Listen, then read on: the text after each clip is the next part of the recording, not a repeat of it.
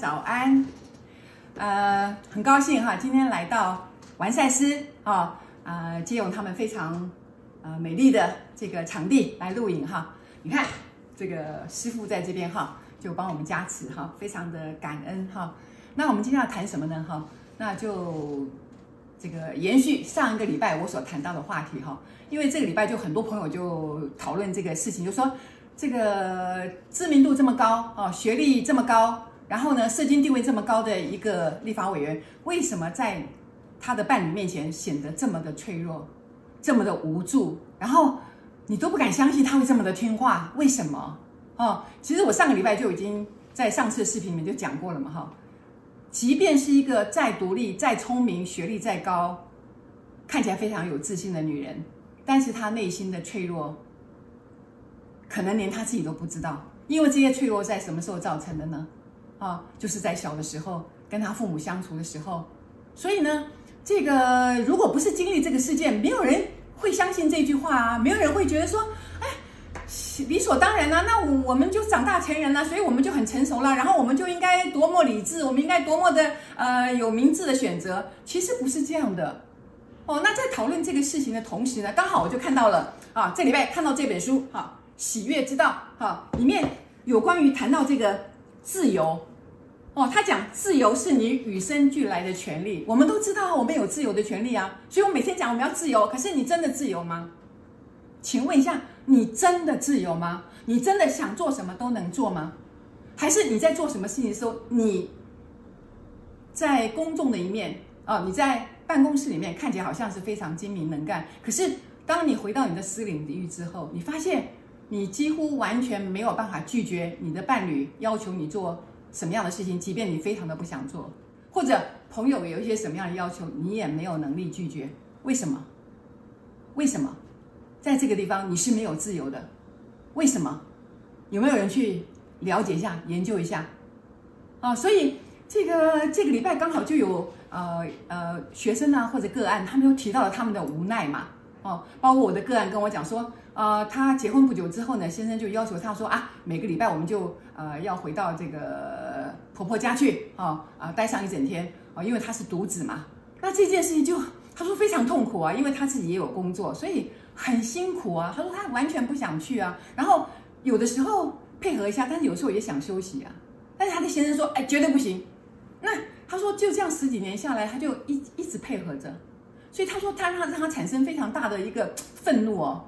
所以，在这个地方，你能够稍微调整自己一下吗？我的意思是说，听到他这样讲的时候，让我想起自己过去年轻的时候也是一样。我感觉我先生好像有某种权威，然后好像不能不听他的话，而我完全没有看到我自己受到了什么样的制约。我脑袋里似乎也有一种想法，就是哎。完美的夫妻应该要怎么样啊？先生要做什么事，我就应该要怎么配合。然后我如果没有配合的话，其实我就不是好太太。或者啊，孝顺父母是应该的，我们就应该一定要回去。用种种种种的大道理，让自己失去了自由。各位，如果今天我没有看到这本书，这样讲的这么好，就说让我更觉得说，自由是你愿意给自己多少自由，你就拥有多少自由。当你认为你没有的时候，你就没有。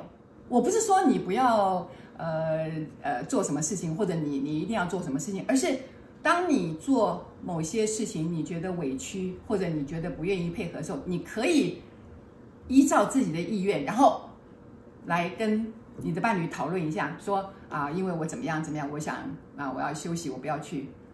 那如果你的自己的意志很坚定的时候，其实对方也。奈你何的？他会开始觉得哦，你你是需要休息，然后啊、我需要给你点时间，或者他也会开始尊重你。所以，只有当你不尊重自己的时候，你就开始发现别人完全不在乎你的感受啊，希望你做什么你就做什么。所以，自由是自己创造出来的。这本书上写说，自由是你自己创造出来的。为什么用“创造”两个字？因为自由。你本来就拥有自由，但是你却不敢用那样的自由。为什么？你在乎别人怎么看你，然后你被很多很多传统的一些概念框架住了。你你你完完全全想要服务别人，想要让看到别人高兴，你却忘了自己需要的是什么。所以，当我讲这件事情的时候，我的朋友也跟我讲啊，就说，他说。这个他很难过哈，说他说他女儿已经长大成人了，跟他住在一起嘛哈。结果他女儿这个有一天就因为这个加班，后来又去跟朋友去宵夜啊什么，那就玩到有点晚回来。因为他自己睡眠是比较有一点障碍的，所以他女儿就知道说啊回家不能吵他嘛哈。结果他女儿回来之后打电话给他，因为他忘了带钥匙了，结果他就按门铃，结果他睡着了，因为吃了安眠药。然后他女儿又打电话给他，他也没醒。结果他说他女儿就在这个，因为他们是大楼了，还好就是有这个走廊嘛哈，他在走廊旁边蹲了一个晚上。他早上醒来的时候，他吓死了。他说：“为什么他女儿可以这么委屈自己？”各位朋友，你了解在说什么？这个母亲突然感觉到说：“他说老师，我是不是给我的女儿压力太大了？她居然不敢吵醒我。”我到底怎么了？我是一个很凶的妈妈吗？为什么我女儿都不敢敲门？因为我睡着了，她就在门口这样蹲了一个晚上，听了也很心疼啊。我说你也不要难受啊，因为她就非常自责嘛。我说是不是我给了孩子很大的压力？我说那有可能，的确，平常你可能太严格了，或者你对小孩要求呃的比较多，而且呢，女儿又很心疼你嘛，觉得你非常的受苦，所以她不愿意打扰妈妈。可是，我就这样讲，我常常讲“暮年救母”，“暮年救母”什么意思？就是只有当我们最爱的人开始受苦的时候，你看到了，你舍不得了，你心疼了，于是你就在想说，他为什么会这样？然后跟我的关系是什么？然后你就会想要改变自己，那个改变的力量就开始了。否则你很难去看到自己，我真的有这么严格吗？我真的。有让他这样子，居然可以一个晚上蹲在门口都不敢吵醒我的那种权威吗？所以发生这些事情，你就看到啊，我们平常有没有尊重小孩的自由？有没有让他知道说，其实你可以勇敢的做自己？当你有什么事的时候，你就大胆的跟妈妈讲。当一个小孩他不敢讲出全部的事情的时候，他在犹豫，他怕他讲出来的事情伤害你的时候，他的自由已经没有了。那他对你的之间的那个情感，除了爱以外，还有一份畏惧。这也是我过去深深体验到的。我非常不想看到这样的情况。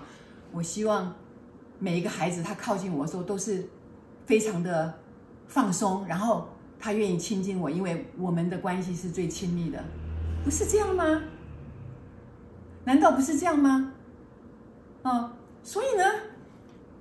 很多人都觉得说啊，我的自由被别人限制住了，我的自由被别人剥夺了。可是你有没有看到，当别人无法改变，他没有学习新时代的思想，他过来要求你的时候，问题是你怎么样去应变呢？请问一下，你怎么应变？你是用很害怕的态度，用很委屈的态度，很压抑自己的态度？你有看到自己的制约吗？你看到自己受到限制的那一面吗？或者你看到自己内在很愤怒的那个东西吗？所以看清楚自己的时候，这个自由你可以争取得到，你就告诉他：我不想这样做，我很爱你，但是我我这样做我会很不舒服。然后把你真正的想法跟他讲。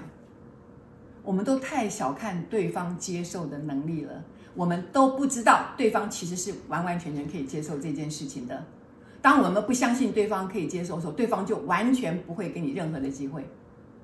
所以这本书真的讲的很好啊！啊，你认为自己有多少自由，你就有多少自由。啊，然后这边还有一句话很棒啊，他说：“自由是你为你自己创造的，它并不是人家给你的，人家也拿不走它，因为你有选择权，你可以选择怎么做。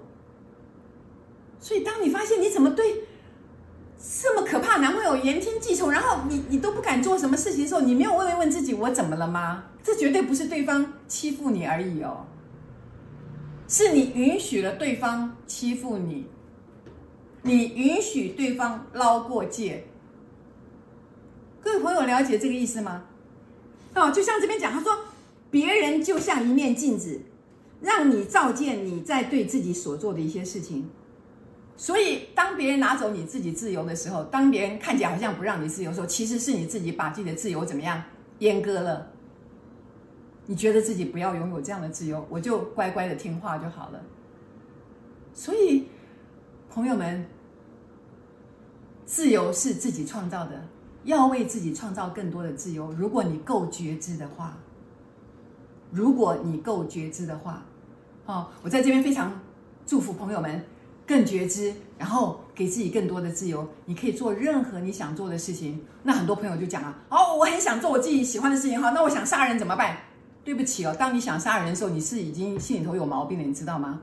当你是一个很很爱自己的人，你你很高兴的时候，你有拥有很多自由的时候，你只会去造福别人的。各位，当你拥有自由，却拿这份自由去伤害别人的时候，代表你内在已经有问题了。